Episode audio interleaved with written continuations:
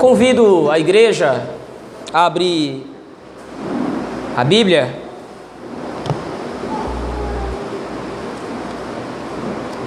No livro de Gênesis,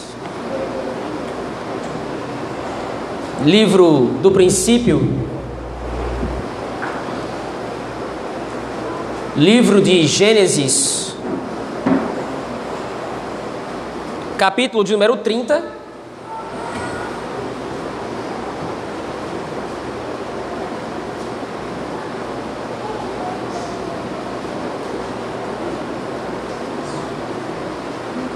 Nós vamos meditar nesta noite dos versículos 25 ao 43. Lembrando que hoje pela manhã nós lemos o texto a partir do versículo 37 e agora nós exporemos o texto a partir do versículo 25.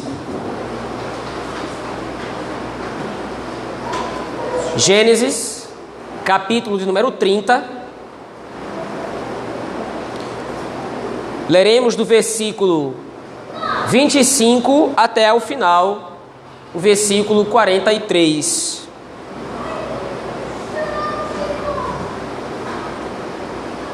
Assim nos diz o texto da palavra do Senhor. Tendo Raquel dado a luz a José, disse Jacó a Labão: Permite-me que eu volte ao meu lugar e à minha terra, dá-me meus filhos e as mulheres pelas quais eu te servi, e partirei, pois tu sabes quanto e de que maneira te servi. Labão lhe respondeu: Achei eu mercê diante de ti. Fica comigo. Tenho experimentado que o Senhor me abençoou por amor de ti. E disse ainda: Fixa o teu salário que te pagarei. Disse, disse-lhe Jacó: Tu sabes como te venho servindo e como cuidei do teu gado porque o pouco que tinhas antes da minha vinda foi aumentado grandemente, e o Senhor te abençoou por meu trabalho. Agora, pois, quando hei eu de trabalhar também por minha casa? Então Labão lhe perguntou: Que te darei? Respondeu Jacó: Nada me darás. Tornarei a apacentar e a guardar o teu rebanho, se me fizeres isto. Passarei hoje por todo o teu rebanho, separando dele os salpicados e malhados e todos os negros entre os cordeiros, e o que é malhado e salpicado entre as cabras. Será isto meu salário. Assim responderá por mim a minha justiça no dia de amanhã, quando vieres ver o meu salário diante de ti, o que não for salpicado e malhado entre as cabras, e negro entre as ovelhas, esse, se for achado comigo, será tido por furtado. Disse Labão: Pois sim, seja conforme a tua palavra. Mas, naquele mesmo dia, Separou Labão os bodes listados e malhados, e todas as cabras salpicadas e malhadas, todos os que tinham alguma brancura, e todos os negros entre os cordeiros, e os passou às mãos de seus filhos. E pôs a distância de três dias de jornada entre si e Jacó, e Jacó apacentava o restante dos rebanhos de Labão.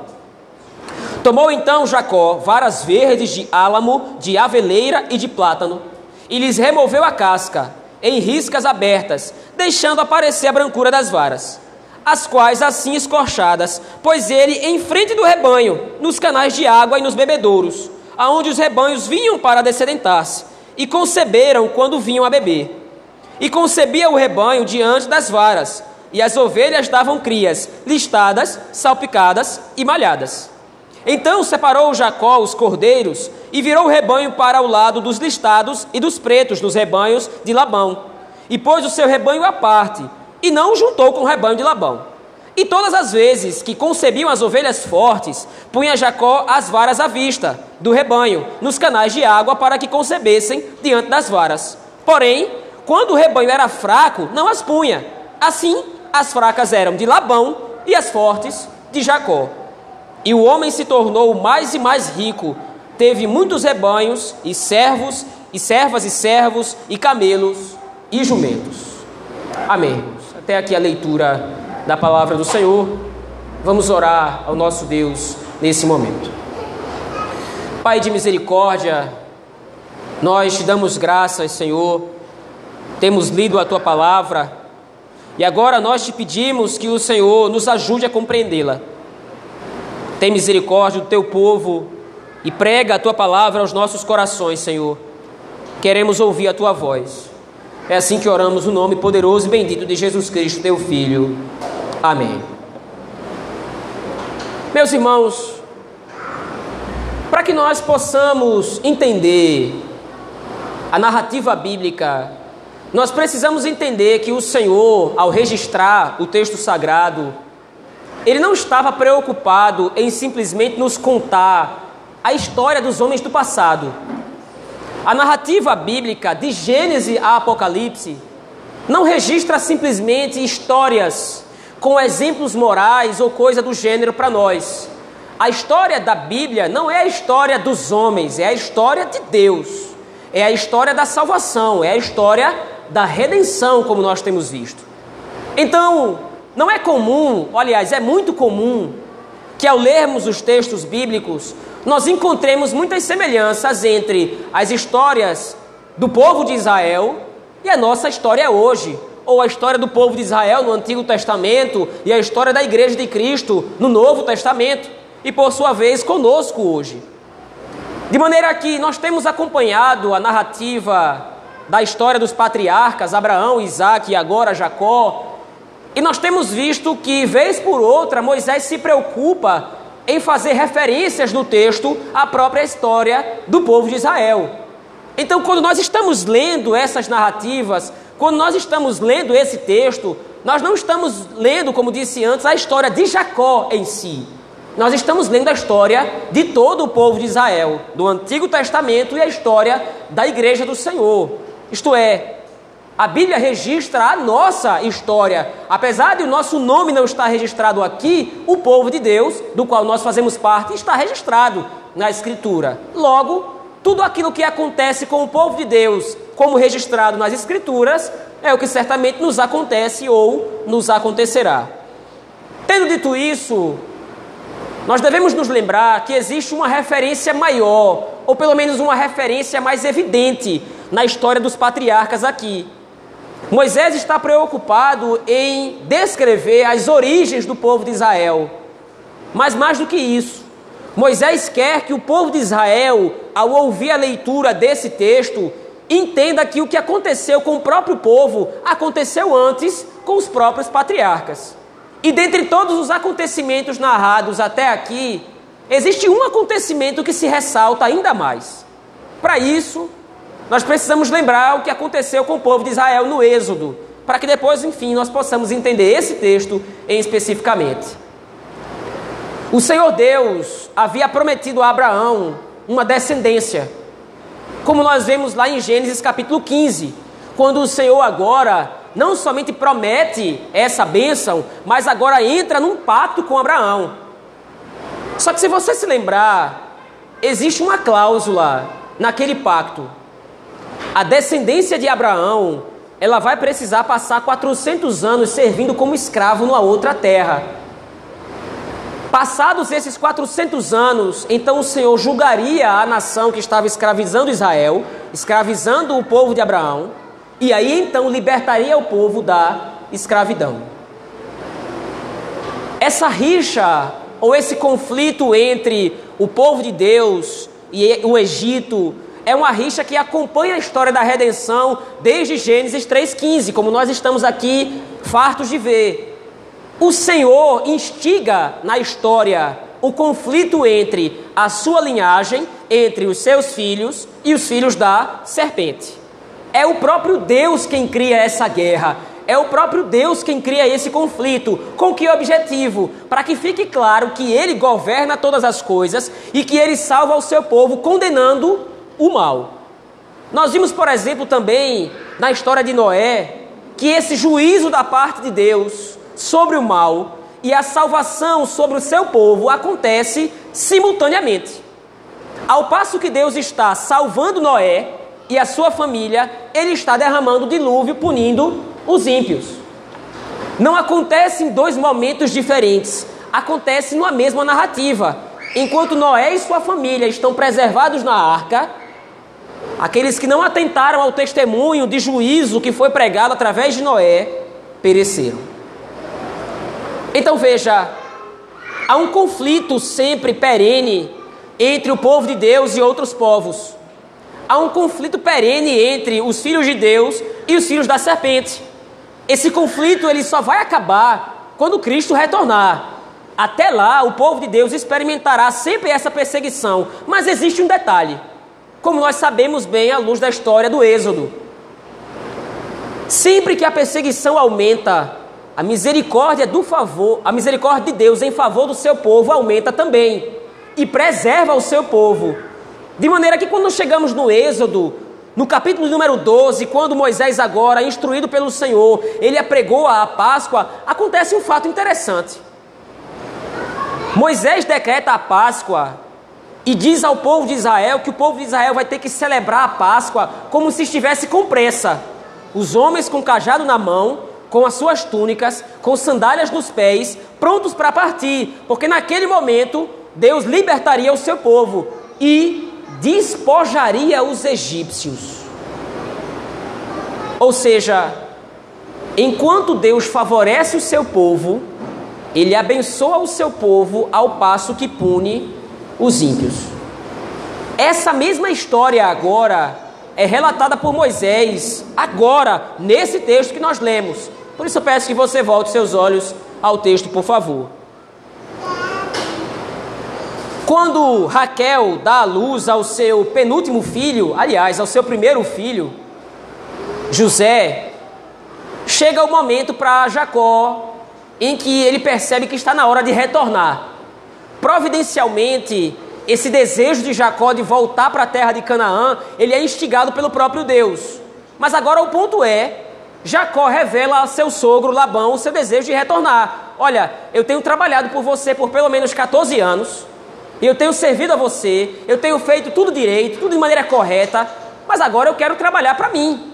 Agora eu quero ser o senhor das minhas próprias terras agora eu quero trabalhar em meu favor. Labão então propõe, na verdade, que Jacó fique.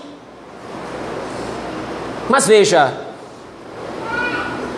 ficar com Labão é um erro. Porque o plano do Senhor é que Jacó retorne para Canaã. Veja, lembre-se, todas as vezes que Abraão e Isaac se distanciam da terra de Canaã, eles pecam. Não é porque o pecado está ligado à distância da terra, mas é porque eles estavam se distanciando das promessas do Senhor. E agora então, essa mesma proposta aparece para Jacó. Labão lhe diz: Olha, eu tenho sido até abençoado. E o texto diz aí, no versículo 27, a palavra que o texto coloca, experimentado aí, é uma adivinhação. Naturalmente, o texto não está dizendo que Labão adivinhou ou fez algum tipo de trabalho de magia negra ou coisa do gênero. Labão simplesmente observou e ele viu que através de Jacó o Senhor estava fazendo com que ele prosperasse. Então, por causa disso, agora Jacó lhe propõe: fica comigo. Diga qual é o seu salário que eu vou pagar, mas fica comigo porque o Senhor, por amor de você, tem me abençoado. E Jacó, então, comete o primeiro erro da narrativa ele fica com Labão. Ele deveria ter retornado para a terra de Canaã. Mas o ponto ainda, apesar disso aqui ser um equívoco, de repente Jacó deveria ter ido para a terra de Canaã. Não, eu não vou ficar com você, eu vou embora. Mas o ponto do texto agora vai acontecer em torno de uma negociação entre Jacó e Labão. E essa negociação em si é que representa a história de todo o povo de Deus. Porque agora, aparentemente, Labão recebe muito bem Jacó e acolhe Jacó. Não fique. O Senhor tem me abençoado muito por causa de você. O meu gado tem crescido, é o que diz aí o, próprio Jacó, Labão, no versículo 30. Porque o pouco que tinhas antes da minha vinda foi aumentado grandemente, e o Senhor te abençoou por meu trabalho. Há uma certa receptividade de Labão com relação a Jacó. Mas subitamente a narrativa começa muito positiva, começa muito tranquila, eles estão negociando e as negociações parecem muito bem, muito tranquilas, mas de repente Labão muda o seu trato para com Jacó. Veja o texto. Versículo 31, Jacó estabelece então o seu salário. O que é que você vai me dar? Você não vai me dar nada. Você vai fazer o seguinte: eu agora vou passear no meio do seu gado, no meio do seu rebanho, e eu vou separar alguns desse rebanho para serem os meus, para serem o meu gado. Os salpicados, os malhados, os negros e os listados. Essa, quem trabalha de repente com agropecuária sabe que esse tipo de coloração no gado é mais difícil de encontrar.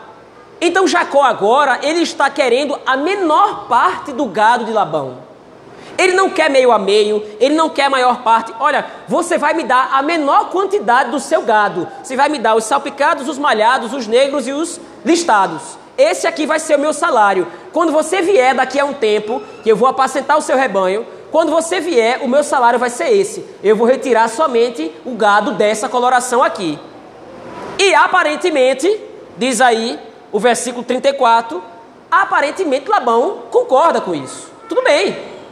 Se é esse o seu salário, é, me é muito vantajoso, você só está pedindo a menor parte, então tudo bem, eu concordo com você. Só que o versículo seguinte diz: Mas naquele mesmo dia, separou Labão os bodes listados e malhados, todos os que tinham alguma brancura, e todos os negros entre os cordeiros, e os passou às mãos de seus filhos. O acordo havia sido feito.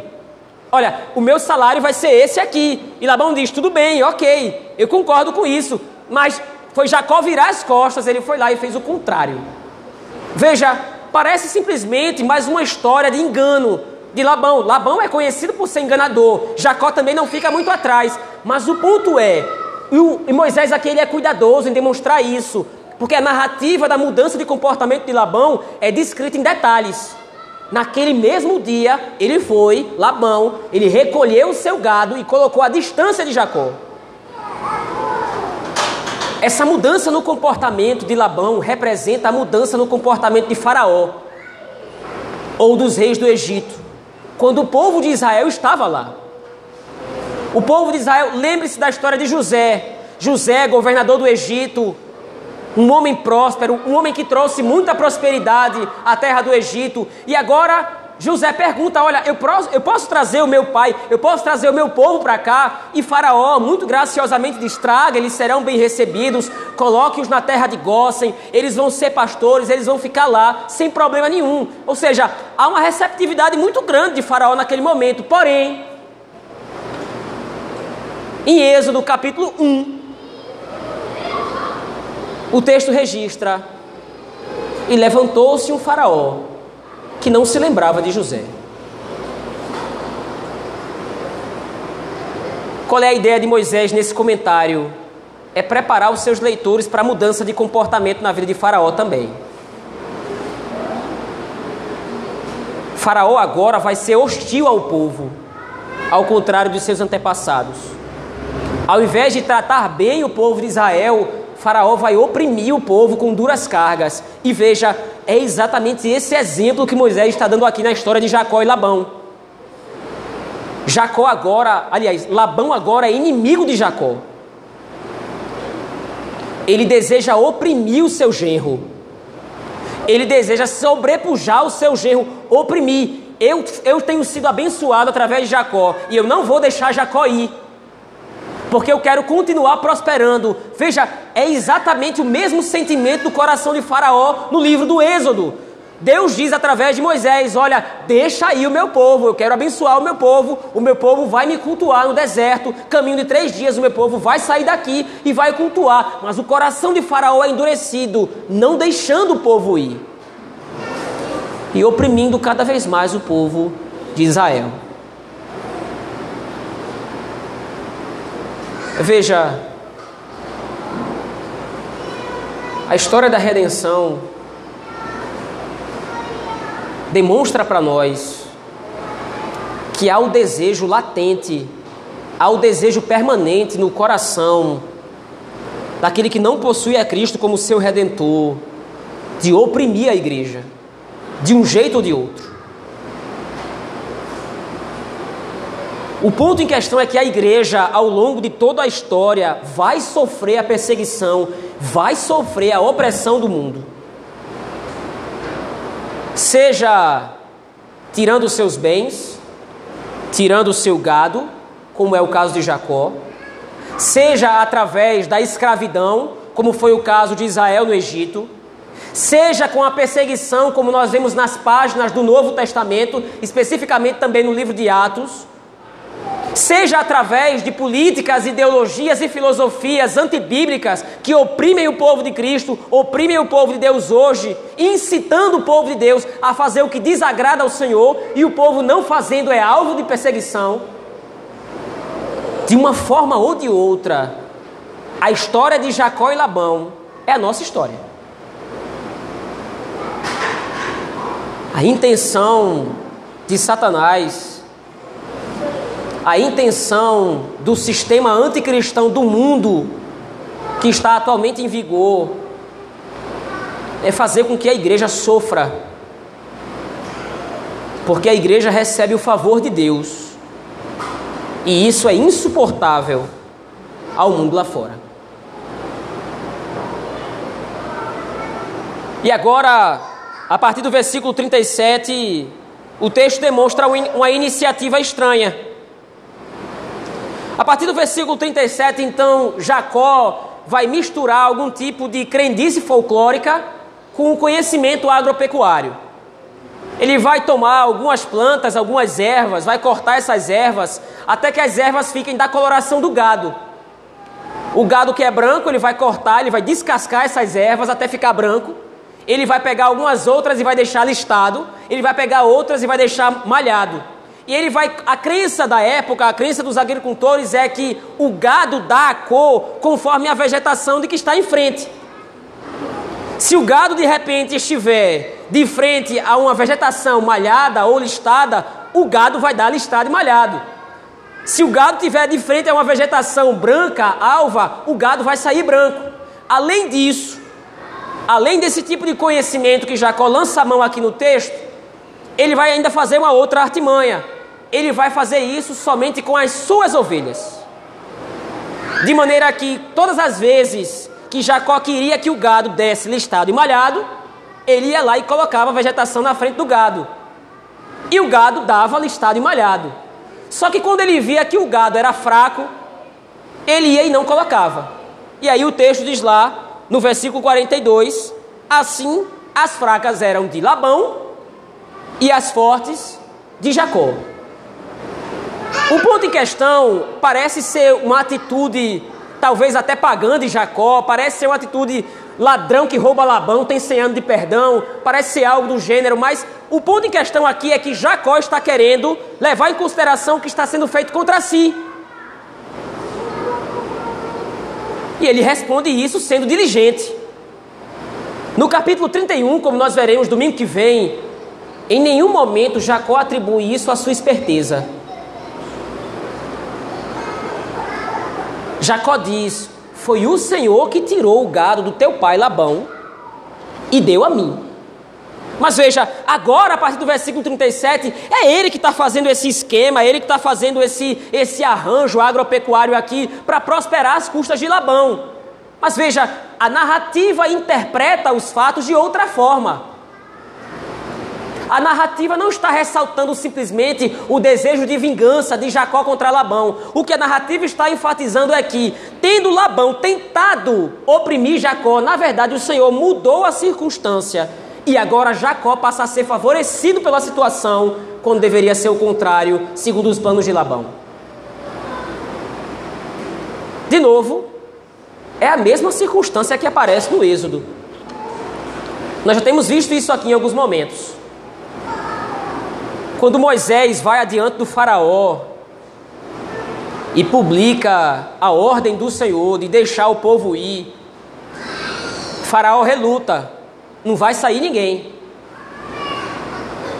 E Moisés diz: Pois você vai sofrer. E aí as pragas começam a aparecer.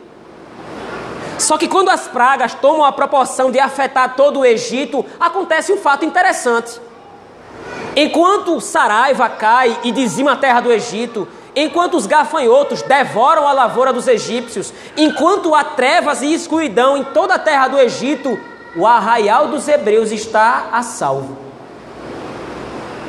Os gafanhotos não comeram, não devoraram a plantação dos hebreus. Há luz no arraial dos hebreus. A água não foi transformada em sangue no arraial dos hebreus. O Senhor claramente está fazendo distinção entre o seu povo e os que não são. E veja a mesma estrutura retórica agora, a mesma estrutura de referência que é usada por Moisés aqui nesse texto. Labão quis intentar o mal. Labão quis roubar Jacó. Jacó, por outro lado, é favorecido por Deus.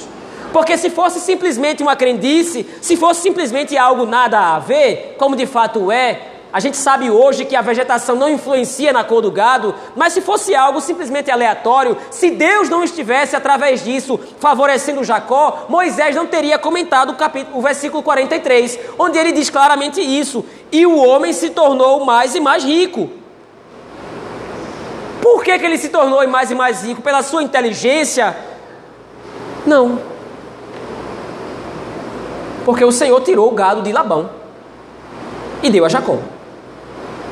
Porque o Senhor favoreceu o seu servo em detrimento da opressão. O Senhor abençoou o seu servo no meio da opressão. E agora Jacó se torna mais rico do que o próprio sogro, se torna mais rico do que o próprio Labão. A mesma estrutura que aparece no livro do Êxodo. Quando o povo de Israel sai no Egito, no episódio da Páscoa, como disse antes, o anjo da morte passa pelo Egito, mata todos os primogênitos dos egípcios e todos aqueles que não estavam com sangue na porta. O povo de Israel então é liberado por Faraó. E aí o texto vai dizer lá que os hebreus estavam pedindo ouro e prata aos egípcios. E os egípcios entregaram. E aí Moisés comenta: e assim despojaram os egípcios. No meio da opressão, o povo de Deus foi abençoado pelo Senhor. No meio da perseguição, no meio da adversidade, no meio da luta, o povo foi favorecido com bênçãos da parte de Deus. Qual é o ponto? A opressão do mundo não pode impedir a marcha do povo de Deus. A opressão dos ímpios contra o Senhor não pode impedir os planos de Deus de serem executados. Não é Labão, na sua astúcia, que vai impedir com que Jacó seja abençoado.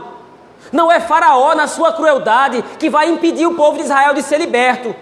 Não é Herodes, no Novo Testamento, com a sua raiva do Messias, que vai impedir que o Messias nasça e execute a sua obra de redenção. E da mesma forma, hoje, não é o pecado, a iniquidade, a opressão, a agressividade, a ira, a raiva dos ímpios que vai impedir que a igreja do Senhor triunfe no mundo caído.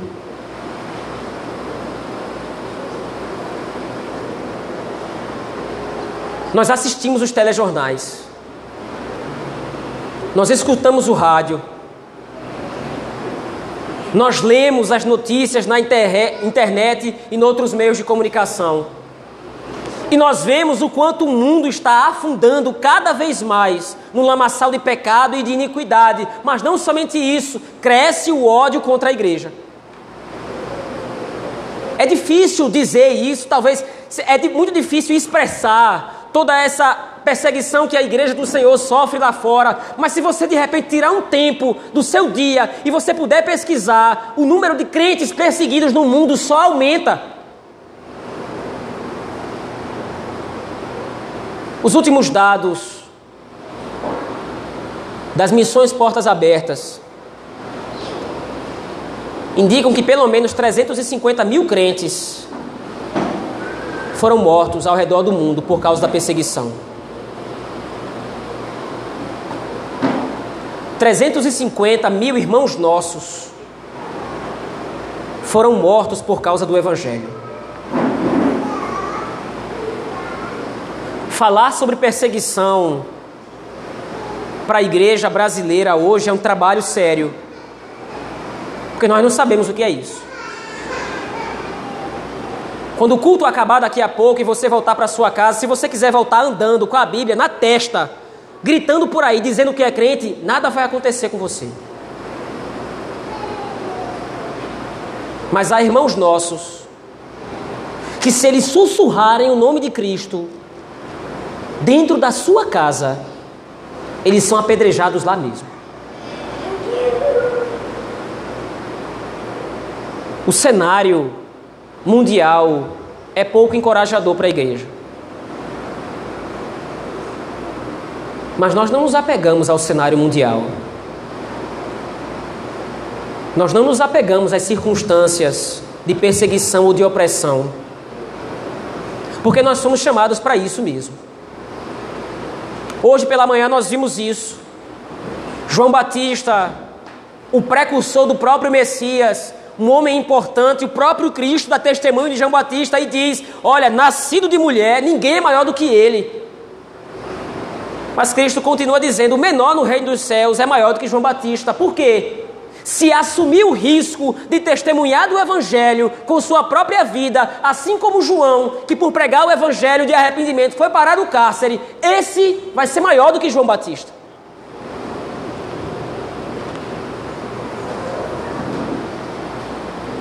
O texto de Gênesis, capítulo 30, versículo 25 a 43, nos demonstra que, mesmo no meio da opressão e da adversidade, o Senhor está conosco, assim como esteve com Jacó, seu servo.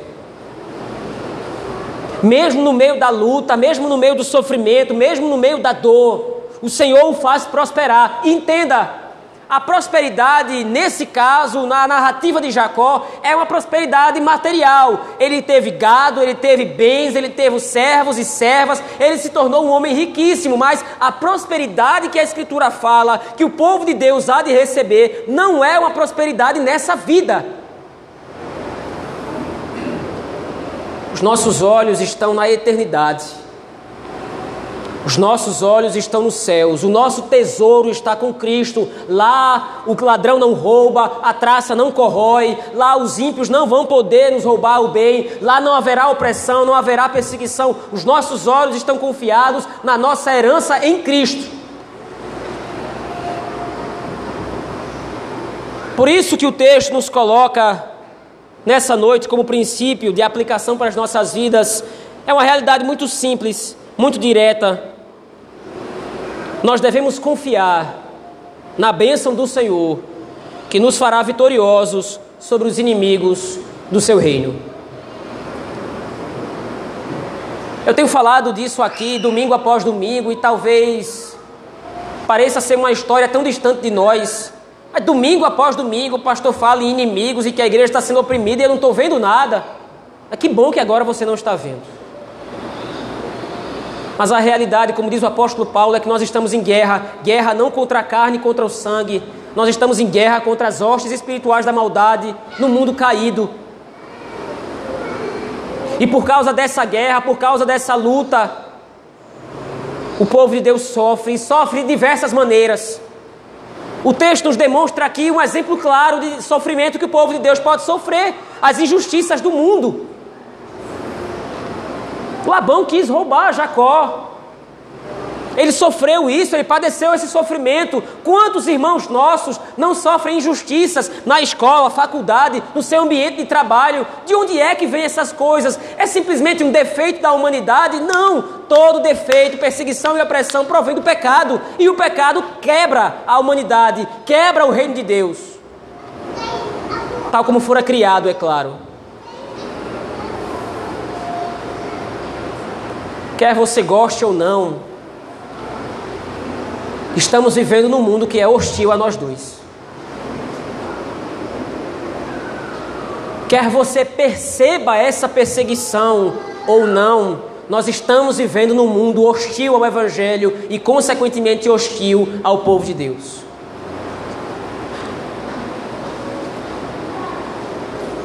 As dificuldades que nós sofremos nesse mundo são resultados muitas vezes do sistema anticristão que se opõe ao povo de Deus. Nós vimos isso hoje pela manhã na escola dominical. O anticristo já estava no mundo desde a época dos apóstolos, desde Caim.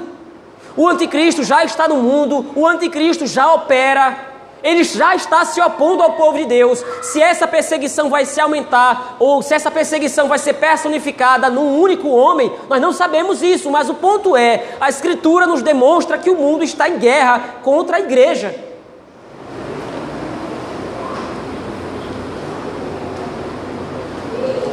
Porém, a promessa de Deus para o seu povo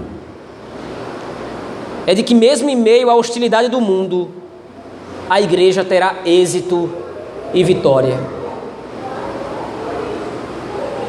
Não importa o quanto o mundo nos persiga, não importa o quanto o mundo nos oprima,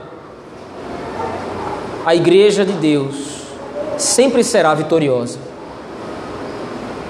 Isto porque a vitória não depende de nós, dos nossos esforços, da nossa inteligência, como no caso de Jacó.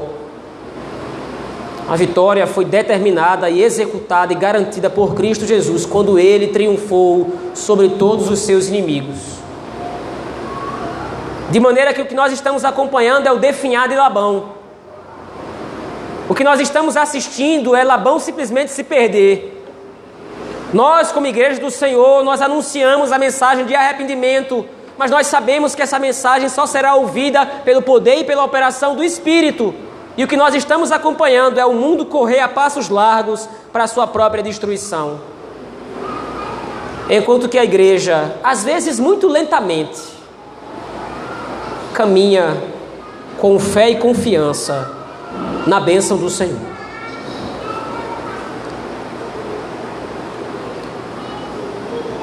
Meus irmãos, eu aqui concluo dizendo o final do versículo 43, ou o versículo 43 encerra essa seção do texto dizendo: E o homem se tornou mais e mais rico. Na verdade, a herança, as riquezas, o bem que nós temos em Cristo são muito superiores a ouro e prata, servos e servas ou gado a eternidade com Cristo em Sua presença é a bênção que nos aguarda depois de um caminho de lutas e sofrimento, onde Ele vai glorificar o Seu nome, triunfando sobre todos os nossos opressores. Vamos orar ao Senhor, meus irmãos, nesse momento.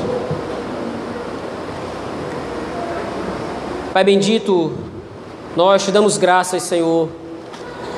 Louvamos o Teu nome porque o Senhor nos promete, nos garante o triunfo sobre os nossos inimigos. O Senhor nos garante o triunfo sobre todos os nossos adversários. Apesar da opressão que sofremos, apesar da hostilidade de um mundo cruel, cremos no Senhor que nos abençoa e nos guarda, nos preserva para o dia da redenção. É assim que nós oramos no nome bendito de Jesus Cristo, teu Filho. Amém.